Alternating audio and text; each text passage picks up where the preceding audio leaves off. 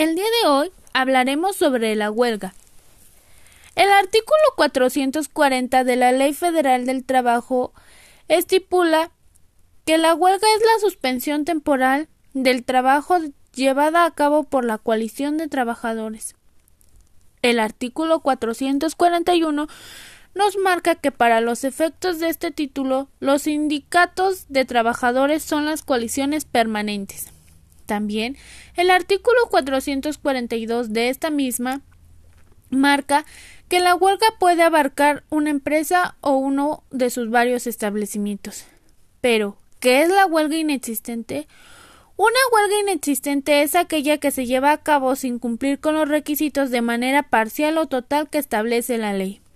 Y la ley indica que los casos cuando una huelga es legalmente inexistente y esto es cuando son cuando la suspensión del trabajo se realiza por los trabajadores de la empresa o establecimiento que no reúnen la mayoría.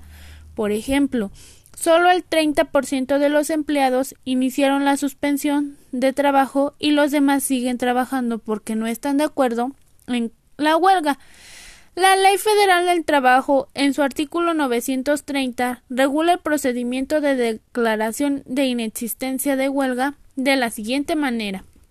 Dentro de las 24 horas siguientes al término de recepción de pruebas, la Junta resolverá sobre la inexistencia o existencia del estado legal de la huelga.